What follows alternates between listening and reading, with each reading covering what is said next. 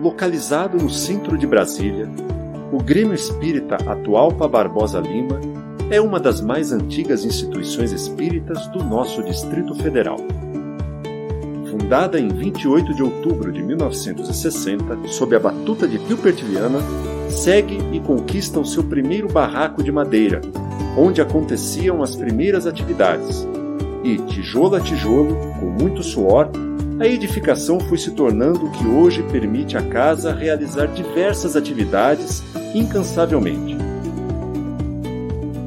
Sob a direção de Lenira Pereira Viana, a Casa de Atualpa atua no atendimento fraterno de irmãos que buscam na instituição um ambiente de diálogo e escuta fraterna. Quer dizer, daquele projeto que a gente tinha de fazer da, desta casa um lugar de auxílio espiritual e material. Essa era o foco principal. Né? O estudo da doutrina espírita, tornar as pessoas melhores, né? como eu costumo muito dizer, era coração e mente. Né? Tornar as pessoas melhores em todos os aspectos. E quando você se melhora, sua vida melhora, tudo melhora, você já pensa de uma maneira diferente. Então eu acho que a casa eh, foi uma vitória na nossa luta, é, porque daí para frente ela foi crescendo, crescendo, crescendo devagarinho. Hoje é isso que a gente conhece, né? Três grandes blocos na casa. E, e a maior vitória de todas é a parte moral, é, é, é a nossa conduta. Seu lema, Deus, Cristo e Caridade, estampado no peito de cada trabalhador, permeia corredores, salas, sorrisos e olhares.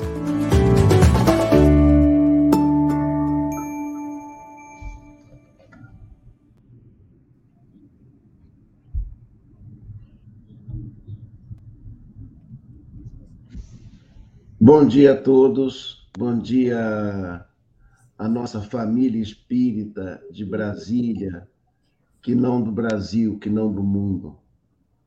Nós estamos iniciando mais uma live nesse domingo e hoje nós vamos, com certeza, dia 26, com essa proximidade do Natal, nós vamos falar de Jesus. Quem vai falar para nós hoje é o nosso irmão Carlos Campetti, que a, a gente conversando antes, ele está ali no Caribe, em Barbados, mas de lá mesmo se predispôs a falar conosco sobre Jesus. Nós entendemos que é um tema, um tema amplo, mas cada um traz a sua peculiaridade e o nosso irmão, nesse ponto, ele sempre coloca uma particularidade do nosso mestre, do, desse espírito que nós ainda não compreendemos na sua totalidade. E é isso que a gente vai ouvir daqui a pouquinho. Eu queria convidar a todos a, a ouvir uma música, uma música espírita, ela, ela da nossa irmã Senira Pinto, do Rio de Janeiro.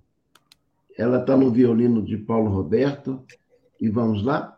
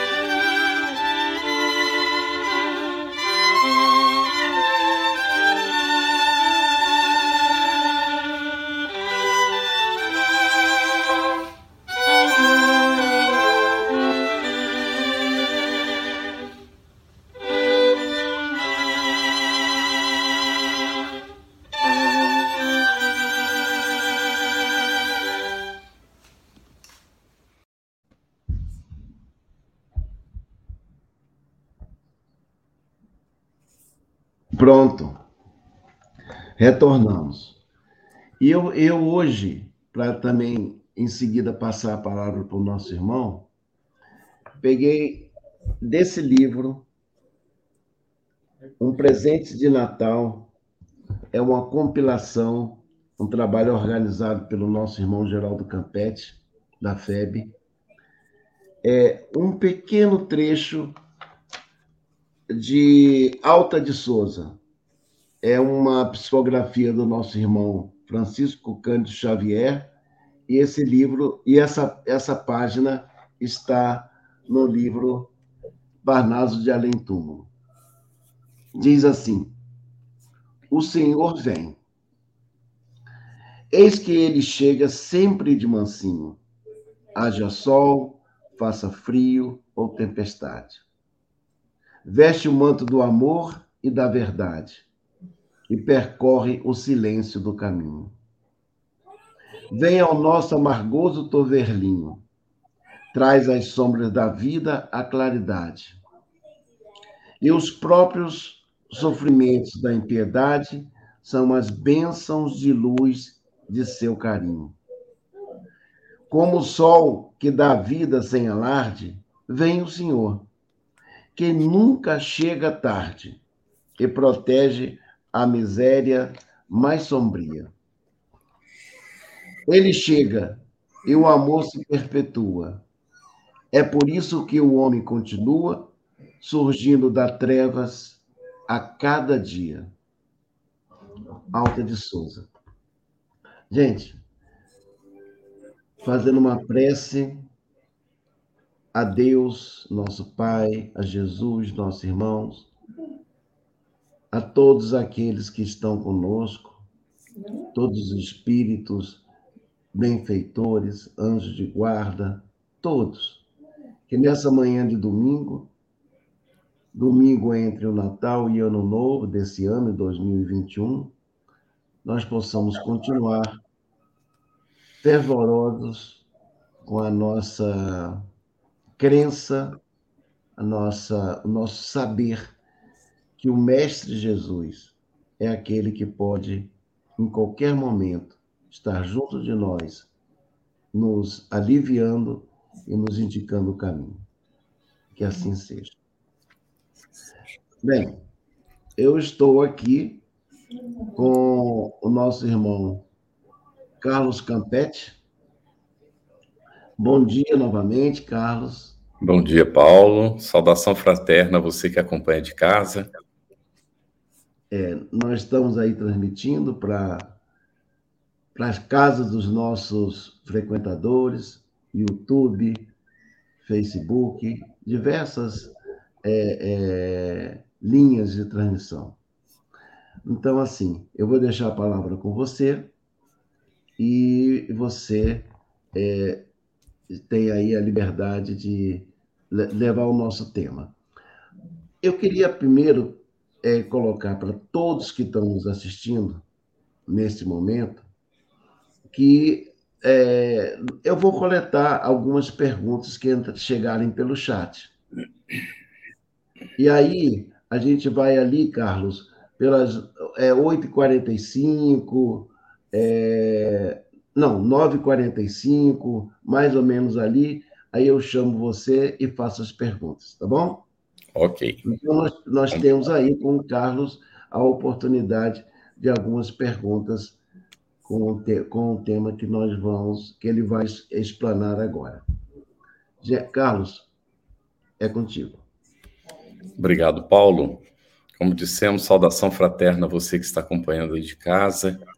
Esperamos que tenha tenha tido um, um Feliz Natal e que o ano novo seja repleto de muita paz, de nobres realizações, especialmente no campo espiritual, nestes momentos em que a Terra adentra o seu período de regeneração.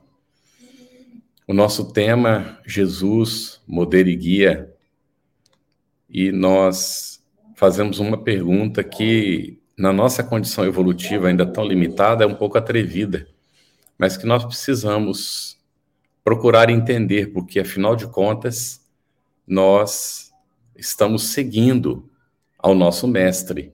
E a gente gostaria de saber de fato quem ele é. E ao longo do tempo, nós criamos muitas confusões em torno do nome e da personalidade de Jesus. Nós, como humanidade. Não é? Então, a pergunta é: quem é Jesus? De fato, né? quem é Jesus? Para o entendimento comum, ele, numa importação né, de ideias que a humanidade já vinha cultivando quando Jesus esteve entre nós e passado algum tempo né, da sua partida, quando nós fomos perdendo contato com a pureza primitiva do ensinamento dele, nós criamos algumas figuras, algumas ideias que nós apresentamos para os outros como sendo verdades intocáveis. Estou, assim, me incluindo é, dentro desse processo, porque muitos de nós deveremos ter participado em algum momento da nossa evolução neste planeta desse processo de busca de entendimento de quem é Jesus, o que é que ele propõe, e nós, ainda mergulhados na matéria, entregues mais é, acentuadamente aos interesses do campo da personalidade, então nós fomos criando fantasias. E ainda hoje tem quem acredite que Jesus é Deus, que ele é ao mesmo tempo o Filho e o Espírito Santo. Uma coisa chamada Santíssima Trindade, que por mais que se tente explicar, ninguém consegue de fato explicar o que é isso, acaba se tornando um dogma e não há discussão sobre o assunto porque é uma imposição. Mas nós espíritas, pela própria é, natureza da doutrina que nós adotamos, nós questionamos, nós perguntamos e queremos entender. E o codificador Allan Kardec nos orientou nesse sentido, que a nossa é, que nós não aceitássemos nada que a nossa razão não aprovasse. Então, se nós não conseguimos entender, qual o significado disso para nós? Uma crença? Aí nós vamos nos lembrar que o espírita ele tem fé, lógico que sim, mas não simplesmente fé como sinônimo de crença. Né? A fé do espírito é uma convicção. Então, nós não temos como formar uma convicção em cima de uma coisa que não tem sentido, não, não tem lógica, por mais que se tente explicar. Então, nós aí vemos, inclusive, uma música nesse período de Natal, se canta muito, não é?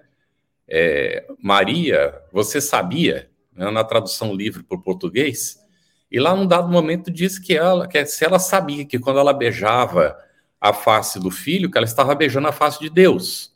É um, um absurdo, lógico, não é para a nossa razão, mas que ainda muita gente aceita e, e, pensa dessa maneira e a gente respeita, é? porque cada um deve estar é, na sua condição evolutiva e chegar às conclusões que deseje.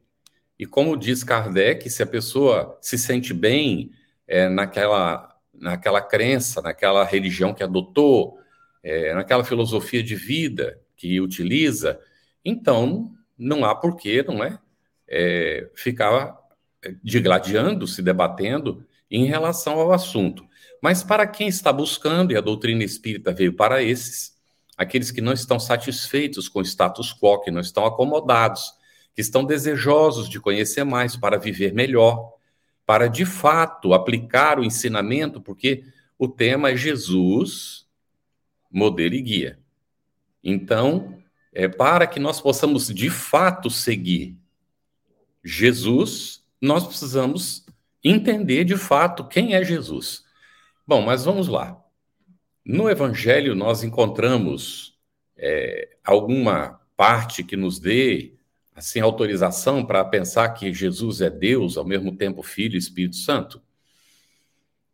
João logo no início do, do Evangelho, que é o mais esotérico de todos, também o mais espiritual, não é? ele não está incluído nos sinóticos, que são mais ou menos similares, não é? Ma é Mateus, Marcos e Lucas, é, na, na, maneira de descrever, é, eles são mais ou menos é, similares, e eles é, trazem a, a, a, letra, e ali é preciso fazer o esforço né, da interpretação para retirar o espírito da letra, e João já vai mais no espírito da letra. Daí a grande dificuldade, porque a pessoa que interpreta é, ao pé da letra, ela tem muita dificuldade com João, para poder entender, porque o João ele já traz um, um texto mais é, espiritualizado, no sentido de trazer a essência de fato, que também está nos outros evangelistas.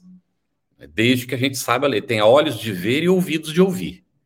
Mas se a pessoa ainda está na interpretação primária, como diz Carlos Torres Pastorino, aquela interpretação que não consegue sair da letra, então não consegue, de fato, nem entender os três sinóticos e nem entender João. Então, aí nós estamos há anos e anos e anos nessa luta, é, séculos inclusive, para conseguir entender a proposta que Jesus nos trouxe. Bem, lá no Evangelho, é, João vai colocar: no princípio era o Verbo, e o Verbo estava com Deus, e o Verbo era Deus, e o verbo se fez carne e habitou entre os homens. Aí o que, que a gente vai entender por verbo? A gente já logo pensa em pessoa, porque nós somos personas egocentradas. Então, a hora que você pensa em pessoa, não, já não faz mais sentido o texto. Ele está tratando de essência. Então, quando ele diz assim, no princípio era o verbo, o verbo é ação. Então, o verbo é movimento. Então, no início era um movimento, era ação. E essa ação tem um nome que a gente vai ver depois, não é? Então, a gente confunde a pessoa com a essência e fica muito difícil de conseguir entender. Então, lá no começo era, era o movimento, era a ação. E hoje a gente vê que tudo se move. A própria matéria, que a gente considera sólida, ela dá essa aparência de solidez pela velocidade com que os elementos que a compõem se movimentam. É incrível isso, não é? Mas é assim. Então, nós vamos observar que é preciso, de fato, a chave que Kardec coloca no capítulo 2 do Evangelho segundo o Espiritismo. Jesus, quando vinha falar, ele que esteve entre nós, ele veio para nos ensinar sobre a vida futura. Mas não essa vida futura fantasiosa, que o destino do ser está traçado a partir do momento que ele morreu, acabou, não tem mais o que fazer. Ou então vai para o purgatório ainda tem uma chance, se a gente rezar, pagar missa e tal, para ele sair, para ir para o céu. Não é? Porque está lá no purgatório pagando pelos, pelos purgando os erros que cometeu enquanto teve uma única existência. A vida é única. E Paulo colocou: o homem morre uma só vez, de fato. Carlos Campetti, o dia que morrer, morreu. Muito bem. Mas a essência divina, o espírito, que de fato é o filho de Deus, esse segue vivendo e só tem uma vida. Uma só vida, com várias existências, várias reencarnações ao longo do tempo é na nossa condição, não é? Então, é, nós vamos ver que Jesus é um espírito que foi criado como nós, simples e ignorante. Vamos avançar. Primeiro, vamos ali em Mateus e depois a gente avança um pouquinho mais. Mateus, lá no capítulo 16, versículos 13 a 26, registra que Jesus pergunta aos discípulos: que dizem os homens que eu sou? Aí, é, alguns não é, dizem que eres Elias, é, que eres João Batista, ou algum dos profetas que voltou. Não é? Aí depois diz que não aceitava a reencarnação, tá lá clarinho no Evangelho, né? Aí ele pergunta: e, e, e vocês? E vós? Quem dizeis que eu sou? E Pedro, então, naquela hora, inspirado, disse: Tu és o Cristo, o Filho do Deus vivo. Aí Jesus diz assim: Bendito eres Pedro, porque não foram nem a carne nem o sangue que te revelaram isso, mas Deus que está nos céus. Ou seja, ele teve uma sintonia com os planos superiores na hora e conseguiu expressar de fato, não é? O que Jesus ali era naquele momento. E então é, nós vamos observar que está se referindo à essência divina. Então, nós vamos encontrar essa denominação, Jesus o Cristo, que acabou ficando como se fosse um, um sobrenome, Jesus Cristo. Não é o sobrenome. É, ele era filho de José e Maria, não é? Então, é, não tinha o, o, o, o sobrenome de Cristo. Então, o Cristo é uma atribuição que é dada para aquele que chegou a um certo grau de elevação, digamos assim, como se diz de é, Siddhartha Gautama, o Buda. Depois, muitas pessoas alcançaram essa condição de Buda né, dentro da, da, da religião é, que eles adotaram. Mas a condição de Cristo é também um grande desafio. Outros chegaram a essa condição? Chegaram? Será que nós encontramos lá no texto bíblico? O que é que acontece com Paulo? Paulo, lá num dado momento, depois de muita dor, muito sofrimento, depois de ter sido perseguidor como, como Saulo, se torna perseguido como Paulo, e chega lá adiante, ele afirma: Já não sou eu quem vive, mas o Cristo vive em mim. Então, do que, que ele está falando? A essência divina era o que preponderava. Ele tinha sido, teve duas personalidades com nome naquela encarnação. Ele era Saulo, o hebreu, que perseguiu os cristãos. Mais tarde se tornou Paulo, o cristão. E mais tarde ele vai dizer que não sou eu quem vive, já não era nem Saulo nem Paulo mais, porque ele renunciou à persona para que a essência divina pudesse preponderar.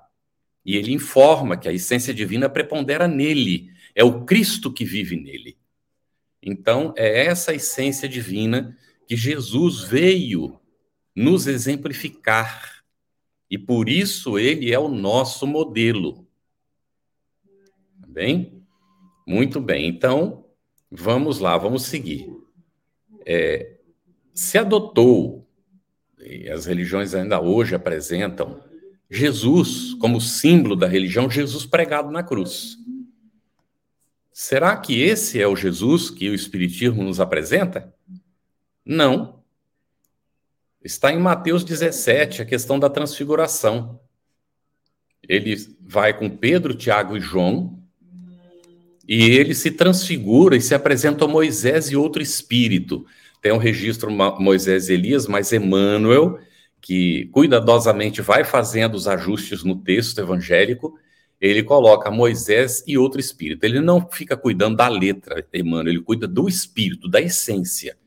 Então, ele vai informar que era Moisés e outro espírito, porque Moisés e Elias eram o mesmo espírito em duas encarnações diferentes. Então, ele não podia estar se apresentando os dois ali, porque ele era uma, uma essência só. Então, Moisés e outro espírito que não se conseguiu identificar e acharam que era Elias. Bem, ali nós temos o verdadeiro símbolo do cristianismo. A transfiguração, o mensageiro da vida que segue e que, inclusive, os chamados mortos não estão mortos coisa nenhuma, estão vivos, como o Espírito de Verdade coloca no Evangelho segundo o Espiritismo, capítulo 6. Né? A morte não existe. Então, é o Cristo que vem nos trazer essa essência da continuidade da vida e da comunicabilidade dos espíritos conosco, como ele mesmo exemplifica. Então, esse é o símbolo. É? O filho do Deus vivo. Porque Deus é espírito, como ele fala para a mulher samaritana. E o homem precisa aprender a adorar a Deus em espírito e verdade, e não segundo a letra que mata. Então, Mateus 22, 41, 45, nós vamos encontrar ali a, a dicotomia, não é? A situação, o Cristo, filho e senhor de Davi ao mesmo tempo. segundo está lá no, no texto. Né? Mas nós vamos ver que quando Jesus faz a conversa com os fariseus, ele não é filho de Davi. Na essência, ele é filho de Deus, como Davi também é filho de Deus. Vamos lá. Uma vez mais, nós valorizamos a persona, as descendências da persona e não a essência espiritual, que é o que nós somos de fato. Então, Mateus, capítulo 22, 41 e 45. Estando os fariseus reunidos, Jesus interrogou-os: que pensais a respeito do Cristo? Olha só, que pensais a respeito do Cristo? Ele estava perguntando sobre ele, eu estava perguntando o que, que eles entendiam sobre a essência divina. Ele é filho de quem? Será que o Cristo é filho de alguém, senão de Deus? Vamos lá. Responderam-lhe de Davi, ao que Jesus lhes disse: Como então Davi, falando sob inspiração, lhe chama Senhor? Chama ao Cristo como Senhor. Ao dizer: O Senhor disse ao meu Senhor, né? o Senhor disse ao meu Senhor, que é Deus no caso ali, Senta-te à minha direita, até que eu ponha os teus inimigos debaixo dos teus pés. Por que, que ele teria dito isso, né? Ora, se Davi lhe chama Senhor, como pode ser seu filho? A mesma história de ser Deus, Filho, Espírito Santo, tudo ao mesmo tempo. Então, e ninguém podia responder o que ele estava perguntando, não tinha condições deles responderem, não tinham conhecimento para saber. E a partir daquele dia, ninguém se atreveu mais a interrogá-lo. Então, nós vamos observar que em muitos momentos no texto, quando ele diz assim: Eu sou o caminho, a verdade e a vida, qualquer um de nós que dissesse isso seria taxado de egoísta, de ególatra e seria taxado de orgulhoso. Mas não soou dessa forma na boca dele, porque de fato ele estava falando, a essência divina se expressava. O Cristo é o caminho, a verdade, a vida, ou, conforme é colocado num texto muito maravilhoso de Joana, o caminho da verdade e da vida. Então, eh, ninguém chega ao Pai senão pelo Cristo. E Jesus refletiu isso junto de nós com uma maestria impressionante. Então, em muitos momentos, falava ele como essência divina e não como pessoa. Como pessoa, ele tinha renunciado, não tem nenhuma pedra onde recostar a cabeça, sendo o que nós vamos ver daqui a pouquinho, governador do planeta. Bem, vamos lá então. Agora nós vimos aqui no Evangelho um pouquinho, é resumo, viu, gente? Tem muito mais dessa essência, não dá para esgotar isso numa palestra. É, tá? Que nós ficaríamos como João coloca lá no final do Evangelho. Se ele fosse escrever tudo o que o Cristo fez não caberia, não é? de forma nenhuma, em todos os livros do mundo. Então, aí vem, com o tempo, Emmanuel para escrever. Kardec já escreve a respeito. Nós vamos ver algumas pinceladas aqui do que é colocado. É Kardec quem vai perguntar aos espíritos na questão 625. Deus terá oferecido alguma algum ser, não é, para a humanidade que lhe sirva de guia e modelo? E a resposta é simples: Jesus. Então, nós temos um modelo, que é Jesus. Bem claro ali, é o modelo para que a gente possa seguir. Porque ele esteve entre nós e deixou refletir nas relações conosco a essência divina que já predominava sobre a personalidade ou as personalidades, porque em cada encarnação nós temos uma que tem um nome específico nos registros do mundo hoje, mas em essência somos um ser só. Então, vamos seguir aqui agora com a Gênese, Allan Kardec ainda falando no capítulo 15, item 2.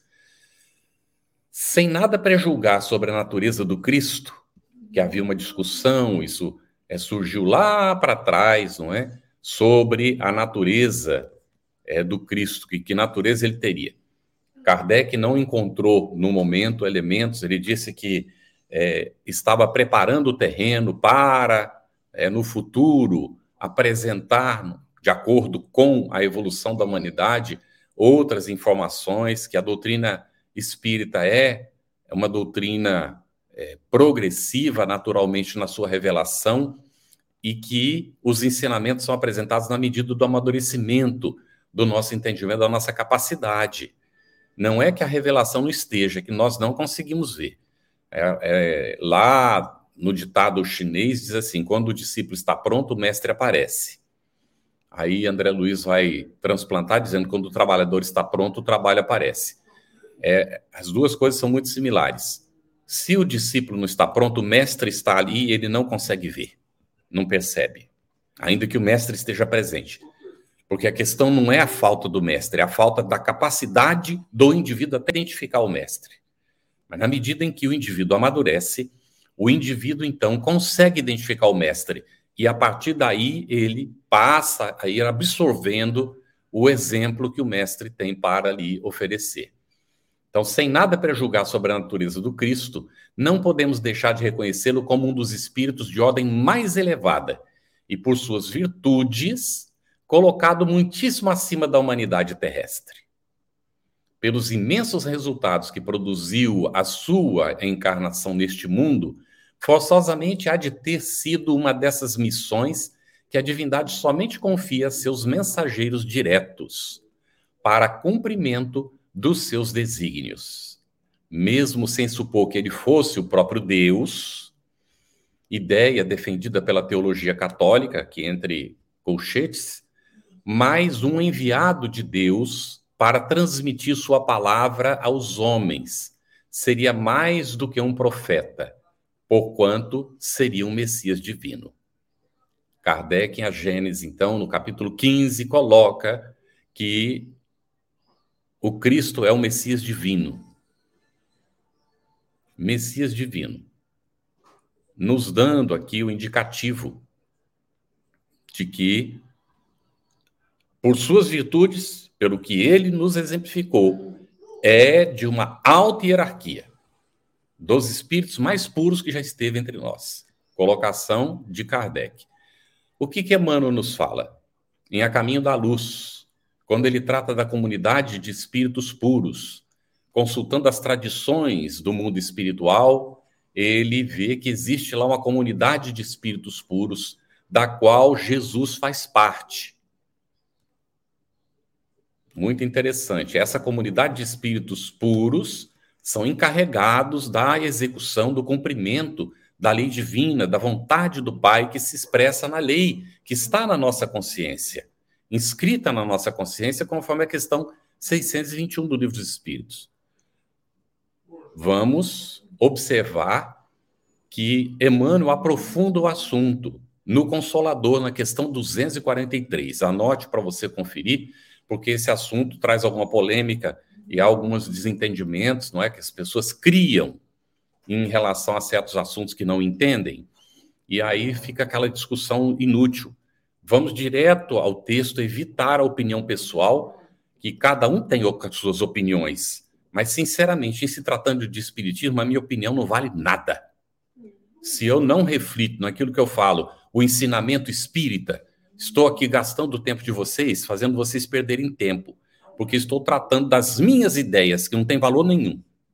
Então, vamos ao que o Espiritismo nos ensina e livres, tanto quanto possível, das opiniões pessoais. O Consolador está na questão 243. Todos os espíritos que passaram pela Terra tiveram as mesmas características evolutivas no que se refere ao problema da dor?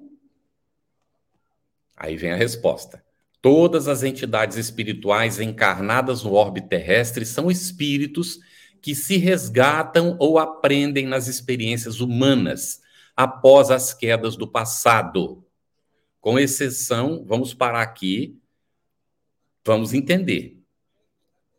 Todos os espíritos, rebota, todas as entidades espirituais encarnadas no orbe terrestre são espíritos que se resgatam. Estamos em resgate ou aprendem nas experiências humanas após as quedas do passado. É um planeta de expiação e provas, agora que está adentrando o, o período da regeneração. Alguma dúvida de que nós estamos comprometidos com o passado? Estamos vivendo num planeta de expiação e provas? Estamos espiando. Então é clara que a mensagem, não é a resposta dizendo isso. Aí ele vai após as quedas do passado, com exceção de Jesus Cristo fundamento de toda a verdade nesse mundo. Olha o que Emmanuel coloca. Jesus Cristo é o fundamento de toda a verdade nesse mundo, cuja evolução se verificou em linha reta para Deus e em cujas mãos angélicas repousa o governo espiritual do planeta desde os seus primórdios. Então, aqui está colocado de maneira muito clara que Jesus não passou pela fieira dos enganos que nós cometemos, os habitantes desse planeta. Ele evoluiu em linha reta. Podemos discutir, não concordar, cada um tem o direito, não é de pensar como quiser ou como considerar que deve. No entanto, aqui é o pensamento que Emmanuel nos traz, consultando os arcanos da espiritualidade. Ele diz lá que ele foi lá nas fontes das tradições espirituais para poder escrever a caminho da luz. E coloca Jesus como governador do planeta. E diz que o planeta repousa em suas mãos desde o começo. Podemos então entender que Jesus foi, poderíamos dizer, o canal cósmico de formação do planeta. Nós estamos falando do nosso guia e modelo, não é? A caminho da luz, ele vai é, trazer na história da civilização, à luz do Espiritismo, que Jesus é o governador do planeta. Então, em dois livros ele fala do assunto, no Consolador e no A Caminho da Luz. E Kardec fala desse assunto? Será que isso foi uma invenção de Emmanuel? Emmanuel inventou isso agora, depois? Vamos lá. Já foi referido por Kardec lá numa mensagem que ele publica em 1864 na Revista Espírita. A mensagem é de Hahnemann, Espírito. Sabemos que Hahnemann é o pai da homeopatia, depois de desencarnado, auxiliou na codificação do Espiritismo, dando assistência direta a Allan Kardec é, nessa mensagem, ele vai dizer que o espírito de verdade é o governador do planeta. Ah, mas ele falou espírito de verdade, não falou Jesus. Muito bem, vamos lá. No livro dos médiuns, no capítulo 31, no item 9, há uma mensagem, um tanto quanto longa, mas uma mensagem muito interessante. Venho como outrora aos filhos transviados de Israel. Já estão reconhecendo a mensagem? Aí, no final, Kardec diz que precisa tomar muito cuidado ao aceitar certos nomes, precisa examinar o conteúdo para ver se corresponde. E aquele, aquele espírito não é, tinha dado o nome de Jesus de Nazaré, depois daquela mensagem ficou ali. Né? No Evangelho segundo o Espiritismo, no capítulo 6, no item 5, nós vamos encontrar a mesma mensagem, com pequenas variações de redação. Mas a mesma mensagem. Venho como outrora aos filhos transviados de Israel. E lá está assinado Espírito de Verdade. Ah, mas isso aí não, não, não, prova nada. Bom, se isso aí não prova nada, eu não sei o que, que prova, então. Sinceramente, não sei o que, que prova. Num livro está dito que a mensagem foi de Jesus de Nazaré. E no outro livro está assinado o Espírito de Verdade. Kardec, então, reconhecia Jesus como o próprio Espírito de Verdade. Na essência, o Cristo se manifestando outra vez. Bom, a vinda de Jesus ao planeta aqui nós estamos entendendo que Jesus, então, ele não é Deus. Jesus foi criado simples e ignorante como nós, submetido a provas e passou pelas provas. 115, questão do livro dos Espíritos, 115A.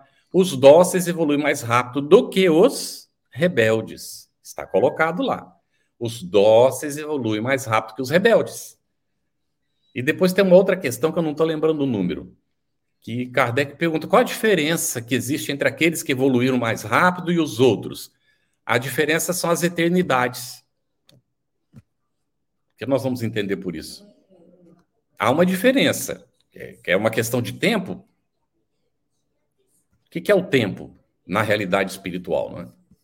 Complicadíssimo. Então, eles vão colocar lá que é, a diferença são as eternidades. Digamos assim, na nossa condição, os que é, são dóceis evoluem mais rápido. Entendamos dessa maneira. E os que são rebeldes atrasam. É, a gente tem exemplos disso. Na gente mesmo. Quando eu fico toda hora discutindo tudo, Não consigo acalmar o meu coração?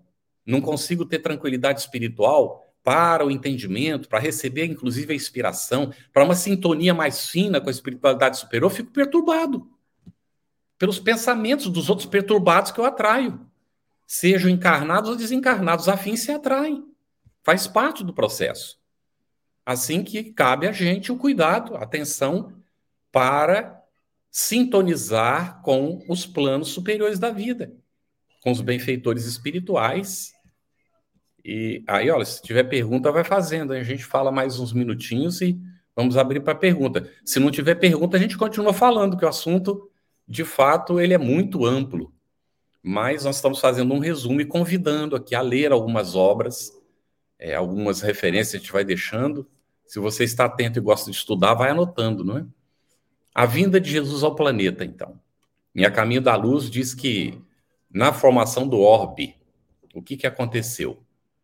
Com as suas legiões de trabalhadores divinos, lançou o escopo da sua misericórdia sobre o bloco de matéria informe operou a escultura geológica do orbe terreno, talhando a escola abençoada e grandiosa, na qual o seu coração haveria de expandir-se. Construtor da nossa moradia, planeta destinado à nossa melhoria espiritual.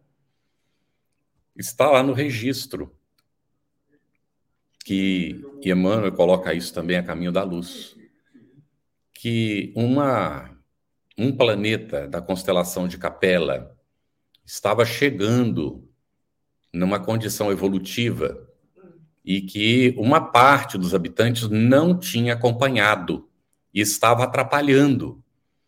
E então os espíritos, governadores, se entenderam, Jesus entre eles, de encaminhá-los para um outro planeta que fosse muito afim com aquele de origem lá da constelação de Capela e que seria recebido pelo governador desse outro planeta, para então vir auxiliar no adiantamento dos espíritos nativos daquele planeta. Estamos falando da Terra e o governador é Jesus. Então, Jesus aceitou receber esses espíritos. Seriam agora ovelhas que ficariam sob o seu cuidado durante o período da sua evolução se eles acompanhassem a evolução do planeta outra vez. Mas se não acompanhassem, aconteceria o que está acontecendo agora de novo. Alguns rebeldes que vieram de lá já tinham vindo de, de, de Sírios para a capela e agora estão aqui na condição de às vezes ter que sair daqui para ir para um outro planeta inferior outra vez, pela rebeldia que os caracteriza. E nós, como estamos dentro dessa situação? Cada um tem que fazer sua autoanálise. Não é? A acomodação, a preguiça, a ignorância voluntária sobre as realidades da, da vida espiritual também é comprometimento negativo. É, diz que o mal é simplesmente a ausência do bem. Não é quando a gente faz deliberadamente o mal só que é mal, não. É quando a gente deixa de fazer o bem, tendo oportunidade, não faz o bem, isso já é um mal em si mesmo porque a lei divina é ativa, é de movimento constante no sentido do desenvolvimento, da evolução, da prática da lei divina na nossa existência, para que a existência se justifique e a essência espiritual se desenvolva.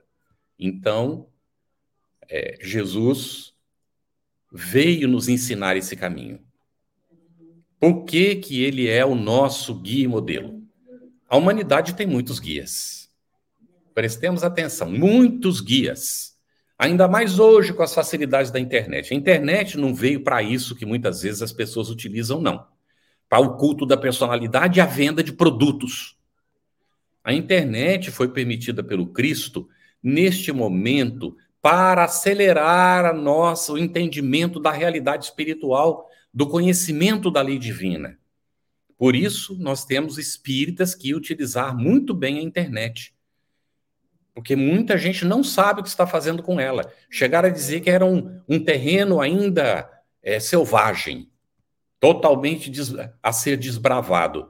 Sim, é verdade que precisa de ser um, um caminho, não é? Onde a gente vai construir as vias, utilizando a internet para fazer essas vias do entendimento, da construção da paz, do esclarecimento, da vivência do bem, do incentivo ao cultivo da realidade espiritual e não apenas ficar comprando produtos que muitas vezes são inúteis e que a gente só fica apegado a eles pela necessidade fictícia de projeção pessoal. Quando a gente atende às necessidades perfeitamente, cuidar do corpo e do espírito, como está no Evangelho segundo o Espiritismo, mas com equilíbrio e não nessa exageração. E agora chegou essa onda dos seguidores. Tomar muito cuidado com isso. De vez em quando uma mensagem, fulano está te seguindo, porque é a prática da internet nesses dias. Mas atenção, porque nós não podemos perder o foco. O presidente Godinho diz que tem um foco.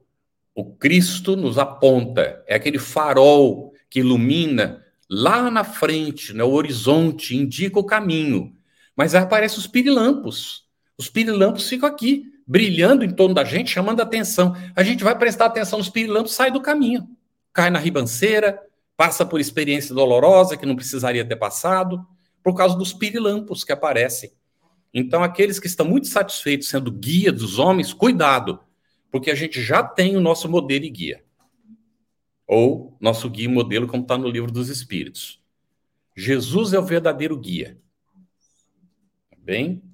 E o nosso modelo é o Cristo. Ele veio nos ensinar esse caminho para a conquista de nós mesmos, para o desenvolvimento da essência espiritual que nós somos, para alcançar a condição que Paulo colocou.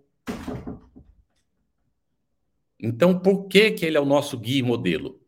Porque ele fez o caminho, ele conhece o caminho, que ele explica para os discípulos lá no capítulo 4 de Mateus e de Lucas, quando se considera que foi um fato acontecido com ele, de fato foi um fato, mas não na, na, no entendimento material. Ali, naquela parábola, ou naquele ensinamento, se a gente quiser colocar assim, está o resumo da evolução da criatura humana, ou do princípio espiritual que se desenvolve até alcançar a condição de anjo, de espírito puro. Ali está a descrição do que é preciso vencer para conseguir chegar lá. E Jesus tinha conseguido fazer isso e veio para ensinar os discípulos, e logo em seguida, na linguagem que o povo podia entender, no capítulo 5, ele vai fazer o sermão da montanha para indicar: eia, força, não simplesmente bem-aventurados ou felizes, mas no sentido de siga trabalhando, você que está em tal condição, siga fazendo esforço, aceite você que está sendo desafiado. Então, é um convite que Jesus faz para que a gente construa a própria evolução. Fechamos aqui. E se tiver alguma pergunta, querido Paulo, por favor. Oi, Carlos. É, nós temos duas perguntas. E essas duas perguntas, é, eu vou te passar a mais simples, né? depois a, a, a outra. Ele diz assim: a pessoa, quem já viu Cristo nas esferas espirituais? E, na realidade, é, eu entendo essa pergunta como assim: é, assim que nós é, desencarnarmos, nós temos a oportunidade de ver o Cristo? Uhum. É interessantíssimo, muito boa pergunta. É, nós sabemos que Paulo está descrito por Emmanuel no momento em que ele é decapitado, ele é recebido pelo Cristo. Jesus estava aguardando por ele. Como Paulo tinha sintonia com a essência divina, ele vibrava na faixa do Cristo, ele foi recebido por Jesus. Conta é, ali Chico Xavier na psicografia, não é? recebe uma mensagem dizendo que Eurípides estava numa certa condição e não sabemos se aquilo é um conto ou foi um fato, mas nós preferimos acreditar que sim, foi um fato. Eurípides foi um trabalhador que dedicadíssimo. Ele renunciou à vida material para servir simplesmente. Desencarnou muito cedo pelo sacrifício que fez, não é? Inclusive, numa situação é, de pandemia, ele vai desencarnar por talvez se entregar, é, entregado ao trabalho em favor do próximo. Então, diz ali que ele um dia está desdobrado e vê Jesus no mundo espiritual, está diante de Jesus, que chora, não é? Está chorando. E ele vai saber por que, que Jesus está chorando. E ele estava chorando justamente por aqueles que, tendo a oportunidade de conhecer a mensagem, não faziam conforme. Aqueles que nos denominamos cristãos e não fazemos o esforço para seguir a orientação que o Cristo nos deixou.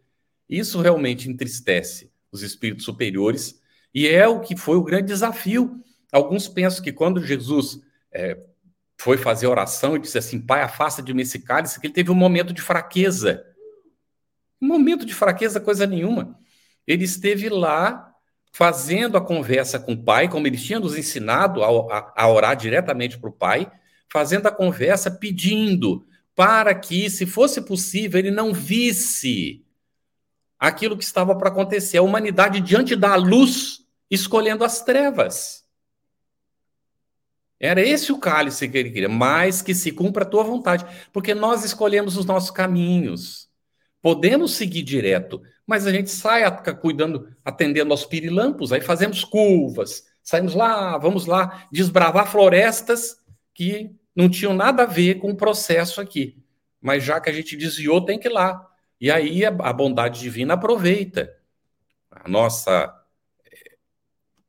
escolha para que a gente produza o bem, ajude a desenvolver o planeta. Tudo na lei divina, tudo é voltado para o bem.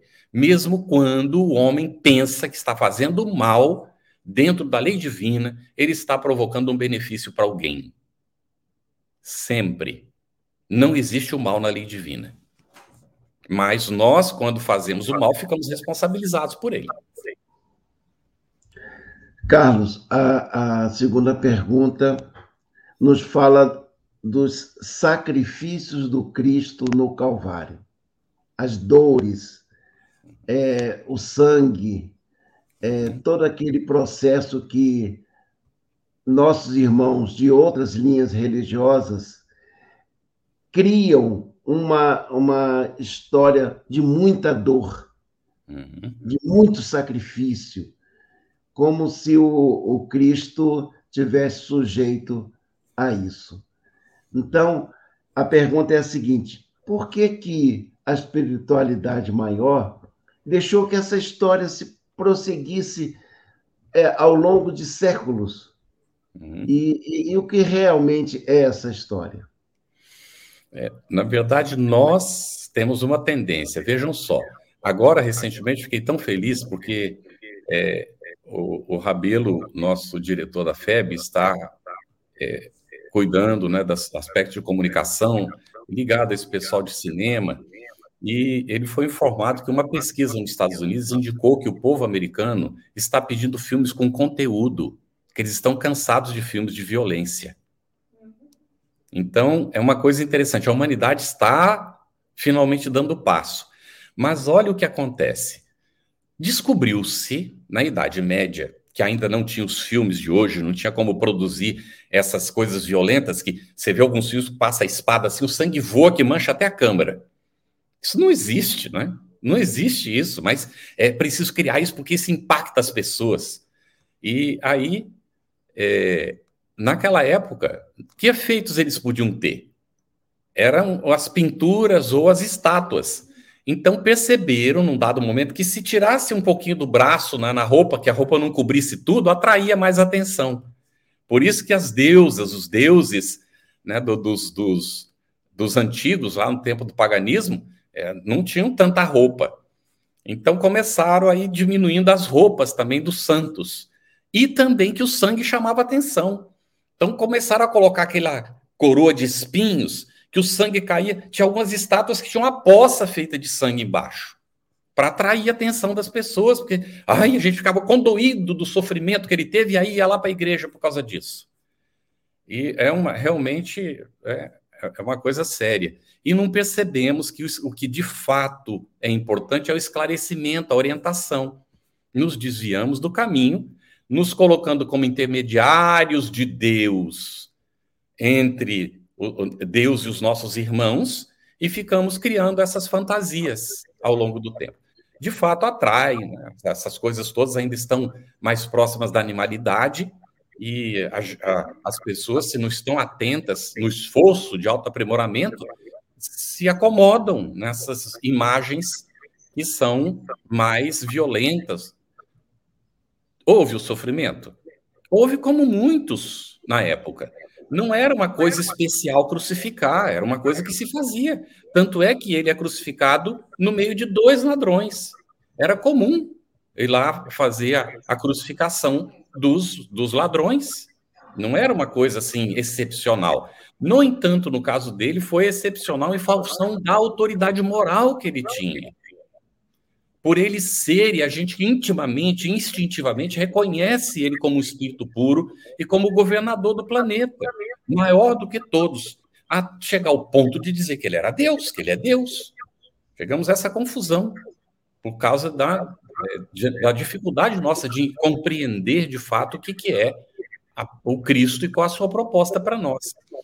Mas isso tudo vai passando, nós vamos evoluindo e vamos refletindo e aprendendo. O Espiritismo veio nos ajudar nessas reflexões de que, de fato, Jesus é o Cristo, o Filho do Deus vivo não aquele ser pregado na cruz que está lá esperando que a gente baixe da cruz até hoje. Ele não precisa disso, não. Nós é que temos que entender que precisamos aceitar a nossa cruz para construir a nossa evolução espiritual. E não vai ser necessariamente alguém nos pregando lá numa, numa cruz de madeira, mas é a crucificação da personalidade, dos interesses transitórios, do egoísmo, do orgulho, daquilo que no Bhagavad Gita é colocado como sendo os nossos parentes. Que a gente precisa matar os parentes. Quais são os parentes que a gente leva para todo lado? O egoísmo, o orgulho, o interesse pessoal, a vaidade, a prepotência. Preciso se livrar dessas coisas no esforço de autoaprimoramento. Esse é o sacrifício que não está sendo esperado, a nossa própria consciência espera de nós, para sintonizarmos de maneira mais definitiva com a essência divina que nós somos e para que o Cristo possa preponderar em nós, a essência divina que nós somos. Ok, Carlos, muito obrigado pela nossa manhã lindíssima. É, nós ainda temos muito, muito chão, muito tempo ainda para entendermos na profundidade essa, esse Cristo Jesus, nós temos, é, mas estamos a caminho. O importante é nós estarmos caminhando passo a passo e, e vamos entendendo quem foi Jesus para a humanidade. É, essa grandeza que às vezes a gente não sabe nem como mensurar. Muito obrigado a você, a obrigado. sua família toda as nossas bênçãos de bom Natal, que já passou, de bom Ano Novo, que vem aí. Boa semana para você e muito obrigado por tudo. Para todos nós, muito obrigado e agradecimento a você que acompanha de casa aí, pela atenção e o carinho. Muita paz e feliz ano novo para todos, Paulo. Muito obrigado. Tá, obrigado, Carlos. Bem, nós ouvimos aí nosso irmão Carlos Campetti, que trouxe vários ângulos interessantíssimos para nós refletirmos sobre Jesus, nosso irmão maior. Eu queria, é, antes de encerrar, já, já nós já estamos às 10 horas, é, botar para vocês o nossas cestas do coração. Vocês vão dizer assim, puxa, de novo, nós atendemos de, de abril de 2020 até hoje cerca de 60 famílias, com as cestas que vocês nos doaram. E, a, e nós sempre colocamos a, a data onde essas cestas são distribuídas. Por quê? Porque queremos também que vocês participem da distribuição. Então, assim, já fizemos esse mês, agora para o mês que vem, e vamos precisar de cesta de alimentos, material de limpeza, leite. Então, tá aí. Ou pelo depósito em conta, ou levando lá no Atualpa. Tanto os nossos empregados lá, o, Nemias ou, ou a Terezinha, recebem, anotam, tudo direitinho. Ok? E lembrar também das noites de prece. Já tivemos o dia 24 de dezembro, com o Natal de Jesus com o Wilson, também outra abordagem completamente diferente hoje do nosso irmão Carlos Campetti, para mostrar que se a gente colocasse dez palavras, dez palestras com o Natal de Jesus, nós estaríamos assistindo dez palestras diferentes. Né? E no dia 31 agora, das 19 às 20 horas, é o ano novo, nós vamos estar fazendo uma retrospectiva do ano e também falando um pouco do nosso irmão atual para Barbosa Lima. Muita gente diz assim: eu não conheço. Então, tem a oportunidade de conhecer nesse dia o nosso irmão atual para Barbosa Lima, nosso mentor, e também o nosso irmão fundador, Ilper Doirin Gerviana. Então, nós temos aí a oportunidade de conversarmos sobre o Ano Novo e falar dessas duas desses dois irmãos nossos importantíssimos para a nossa casa. Então vamos fazer a nossa a nossa prece final. Desculpe. Agradecendo a Deus pela vida, por estarmos aqui, por ainda nessa reencarnação conhecermos a doutrina espírita, esse esclarecimento que nos traz todo dia a nossa mente para que possamos, sim, mestre, entender certamente o que significa estarmos reencarnados, o que significa a nossa prática do bem. Mestre amigo, fica conosco, abençoa-nos sempre, sempre, queremos estar contigo também. Em teu nome e, sobretudo, em nome de Deus, damos por encerrado a live desse domingo. Que assim seja.